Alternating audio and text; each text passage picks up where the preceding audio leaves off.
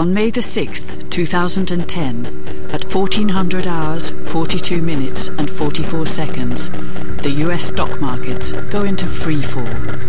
Dow Jones takes the fastest and most dramatic nosedive in its history, an event that will be remembered as the Flash Crash.